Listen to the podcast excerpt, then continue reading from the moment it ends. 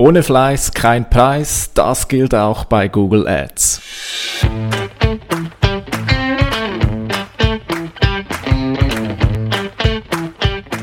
Wie schafft man es, sein Business mit digitalen Möglichkeiten aufzubauen und erfolgreich zu machen? Meine Formel lautet Suchmaschinenmarketing plus Conversion optimierte Webseite, das gibt Anfragen von deiner Zielgruppe. Ich bin Philipp Bachmann Du hörst den Business Puzzle Podcast. Halli, hallo, schön bist du wieder dabei bei der heutigen Episode des Business Puzzle Podcasts. Ja, vielleicht klingt es heute ein wenig anders. Ich habe zum ersten Mal gedacht, ich versuche mal eine Episode im Sitzen aufzunehmen. Bisher habe ich die Episoden immer stehend aufgenommen und mal schauen, wie das klingt. Falls es komisch klingt, anders klingt, werde ich das natürlich wieder ändern. Aber drei Episoden werde ich jetzt aufnehmen, ergo mindestens dreimal wird es entsprechend wie jetzt klingen. Ja, heute steht auf dem Programm der fünfte Teil der Google Ads Serie. Heute geht es darum, was du tun solltest, falls deine Kampagne eingerichtet ist und du auf Start geklickt hast.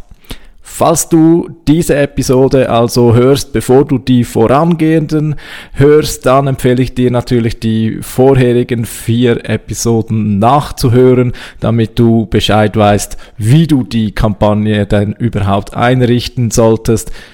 Denn heute sind wir schon so weit, dass das schon zum Laufen gekommen ist. Bevor ich aber starte, möchte ich mal eines klarstellen, äh, und zwar das, was ich dir erzähle, das darf natürlich immer auch kritisiert werden. Ja, ich spreche von meiner Erfahrung, ich spreche von dem, was ich auch über die Jahre gelernt habe, indem ich andere Podcasts, Videos, Kurse und so weiter konsumiert habe. Meine Erfahrung macht mich natürlich schon überzeugt von dem, was ich spreche, aber ich lerne auch immer gerne weiter. Also falls du in einem Punkt nicht meiner Meinung sein solltest, dann schreib mir doch mal ich höre immer gerne andere Meinungen oder andere Ansichten und dann überlege ich mir und ja, manchmal ändere ich dann auch meine Ansichten.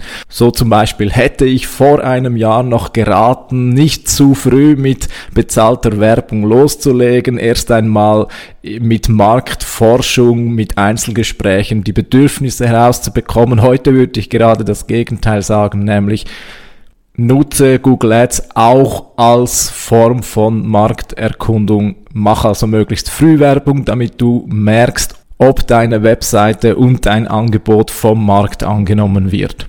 Ja, dazu eine kleine Begründung, oder? Wenn du eben selbst Markterkundung machst in deinem Umfeld, dann bist du eben auf dein Umfeld beschränkt und das sind häufig eben Leute, die auch ungefähr denken wie du und daher kriegst du vielleicht deine Meinung rückgespiegelt und bei Google Ads erhältst du eben die knallharte Marktmeinung. Google schickt dir Leuten aus allen Gesellschaftskreisen, also da kriegst du wirklich eben einen Gesellschaftsschnitt und nicht eine Bubble-Meinung, die sowieso tickt wie du.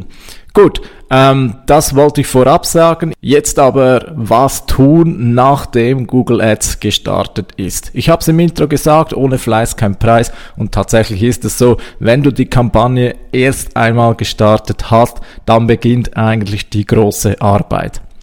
Gerade heute ein Zitat auf Twitter gelesen und zwar, es wird die Zeit kommen, wo du denkst, alles ist beendet.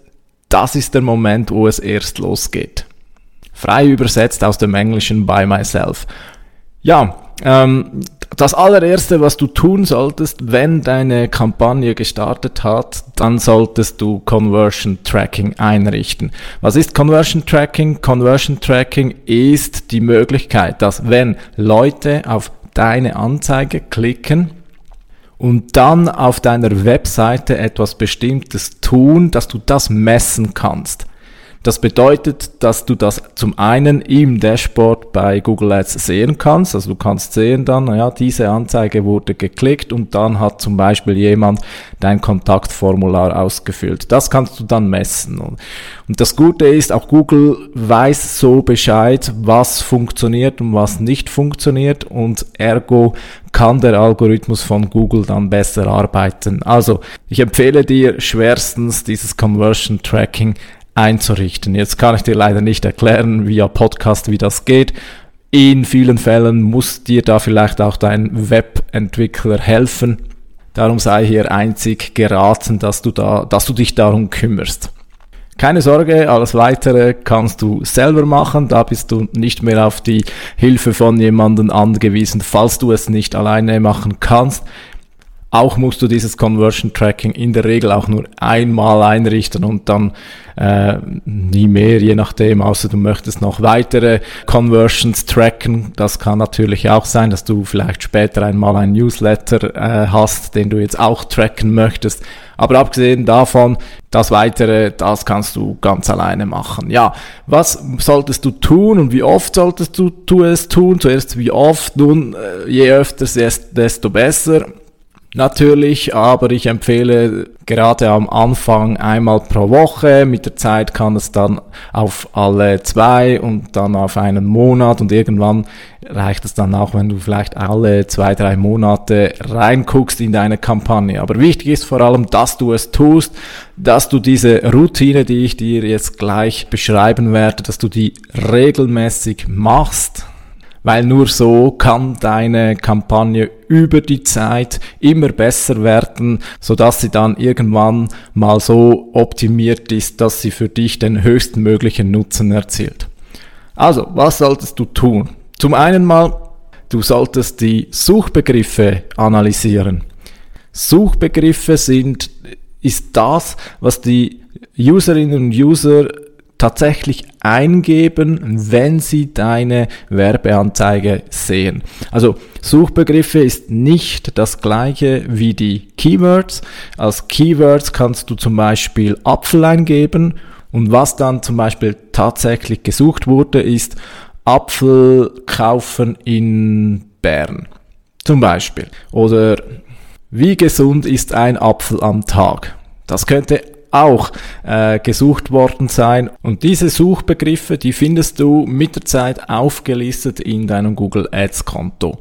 Du musst da im Menü zuerst auf Keywords klicken, dann darunter, da steht Suchbegriffe und dort findest du eben eine Liste aller Dinge, die eingegeben wurden, wo deine Anzeige ausgespielt wurde. Schau dir diese Liste ganz genau an ähm, sortier sie am besten nach Impressionen oder nach Klicks. So erkennst du, welches sind so die meisten Suchanfragen, wo deine Werbung geschalten wird. Und jetzt die entscheidende Frage, oder? Du hast jetzt links in der Spalte hast du den Suchbegriff und jetzt solltest du dir überlegen, will ich auf diesen Suchbegriff gefunden werden? Nehmen wir das Beispiel mit den Äpfeln. Du verkaufst Äpfel und jetzt fragt jemand, wie gesund ist ein Apfel? Wir haben in den ersten Teile dieser Reihe bereits das Thema Suchintention besprochen. Es ist für dich sehr entscheidend, dass du die Leute anzielst, die genau die Suchintention haben, die, für die du ein Angebot hast. Wenn jetzt also jemand sucht, wie gesund ist ein Apfel, was hat er für, ein, für eine Suchintention? Ja, wahrscheinlich will er keinen Apfel kaufen in diesem Moment. Das bedeutet für dich, du willst nicht, dass Google deine Werbeanzeige zeigt, wenn jemand diese Suchanfrage macht. Und was kannst du tun? Es ist ganz einfach. Du kannst diesen Suchbegriff auf die Liste der auszuschließenden Keywords setzen. Schau also möglichst die, nicht, vielleicht nicht, vielleicht nicht die ganze Liste, da sind ja zum Teil wirklich sehr viele äh, Suchbegriffe aufgelistet. vielleicht einfach die wichtigsten, also diejenigen, die am meisten Klicks und am meisten Impressionen generiert haben. Die schaust du an und je mehr du ausschließt, auf die du keine Werbung schalten möchtest, desto besser wird deine Kampagne. Es ist eigentlich eine ganz einfache Rechnung. Je mehr du machst, desto besser wird deine Kampagne. Gerne erzähle ich dir an dieser Stelle von meinem persönlichen größten Google Ads Fail.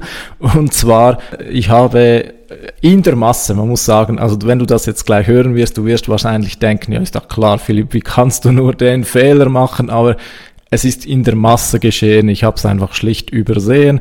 Und was habe ich gemacht? Ich habe ähm, Web, wie war das? Webdesign für Übersetzer.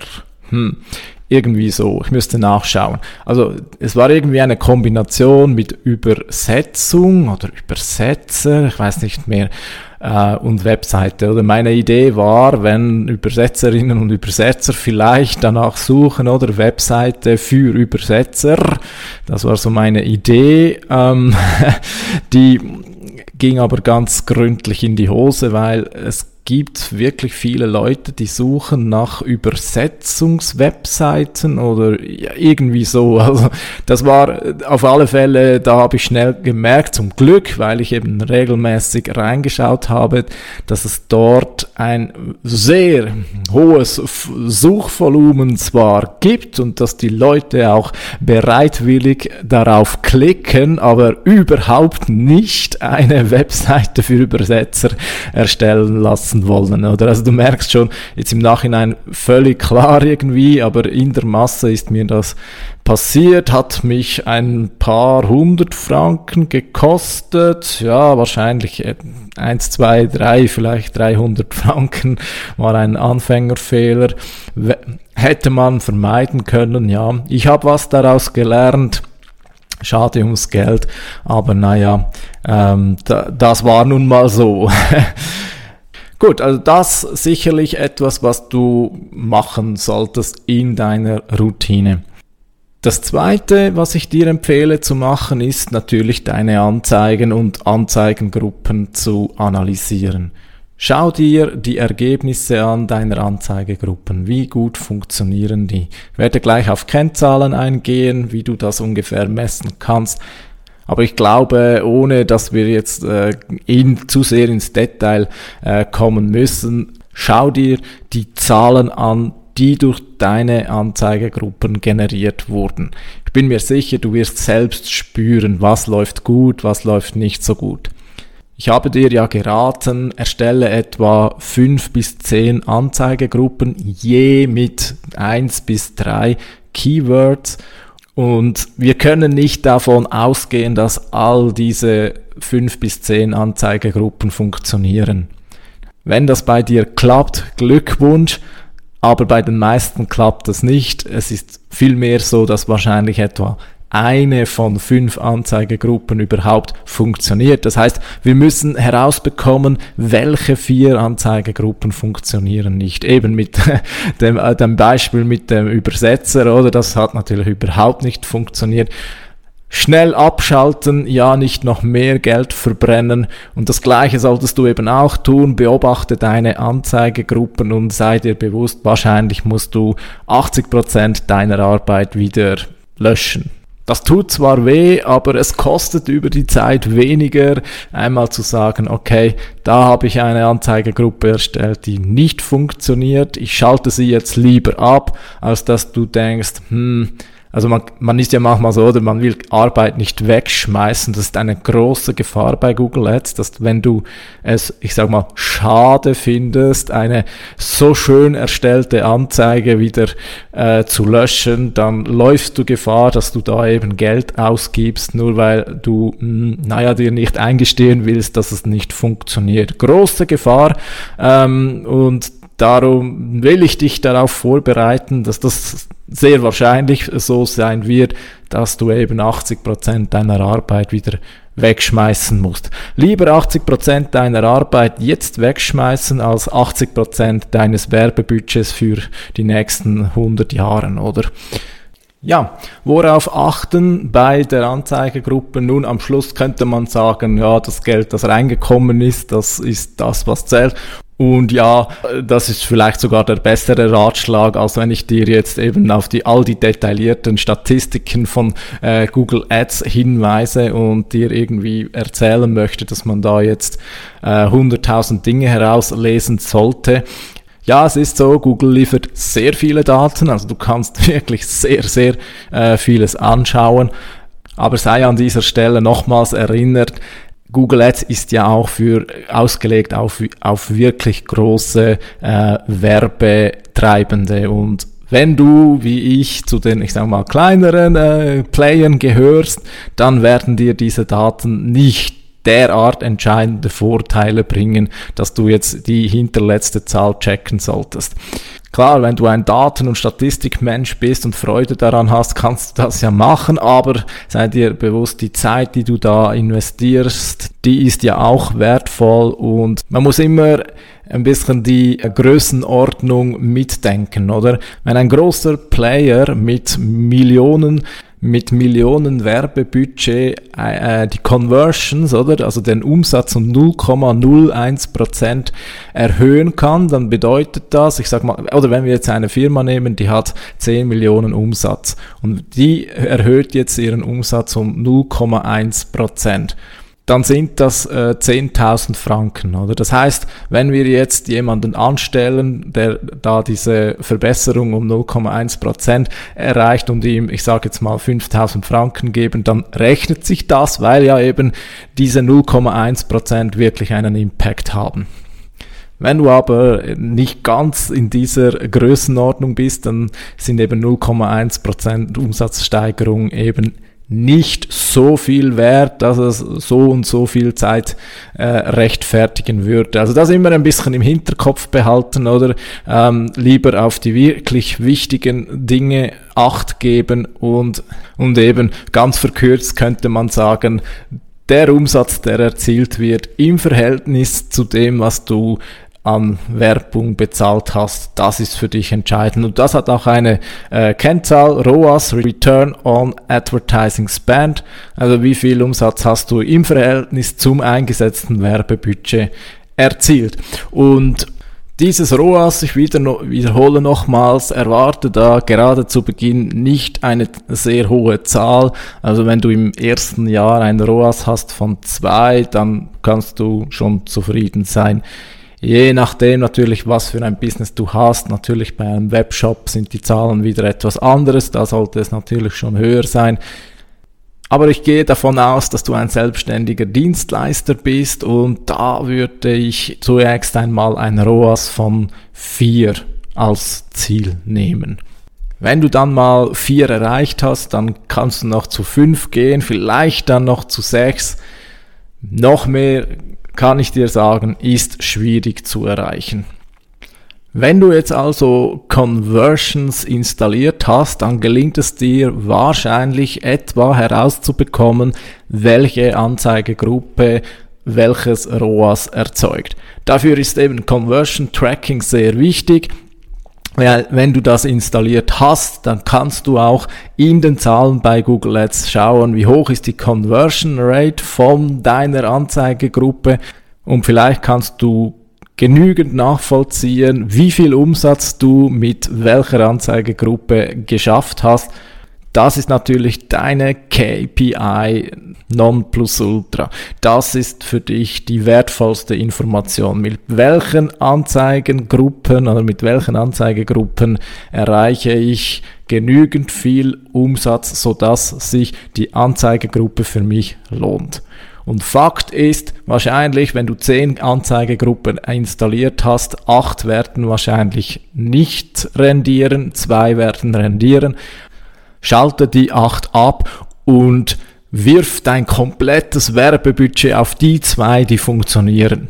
Natürlich kannst du jetzt auch noch versuchen, eine weitere Anzeigegruppe, vielleicht ähnlich wie die zwei funktionierenden, zu äh, etablieren. Natürlich immer, du darfst dich gern immer weiterentwickeln. Wichtig ist vor allem, dass du eben die die Werbebudget fresse, dass du die eliminierst. Da musst du, wie gesagt, über deinen Schatten springen und alles abschalten, was dich nur Geld kostet. Letzter Tipp für heute in diesem Zusammenhang ziehe das Fazit nicht zu schnell. Also du brauchst schon eine genügend große Datenmenge, um zu beurteilen, ob eine Anzeigegruppe positiv oder negativ verläuft. Weil wenn eine Anzeigegruppe nur, sag ich mal, 50 Klicks hat, na dann kannst du noch nicht entscheiden, ob sie für dich positiv ist oder negativ. Auf dieses Problem gehe ich in einer anderen Episode ein. 50 Klicks sind noch nicht genug Datenmaterial, um einen Entscheid fällen zu können. Ich würde vor 200 Klicks noch kein Fazit ziehen. Also 200 Klicks ist das Minimum überhaupt, um, sage ich mal, statistisch relevante Aussagen machen zu können. Noch besser wäre natürlich einiges mehr. Aber ich weiß schon, das kostet natürlich auch Geld. Ergo, du merkst, das Ganze ist ein Zahlenspiel mit, ich sag mal, man muss auch ein bisschen ein Gespür dafür entwickeln.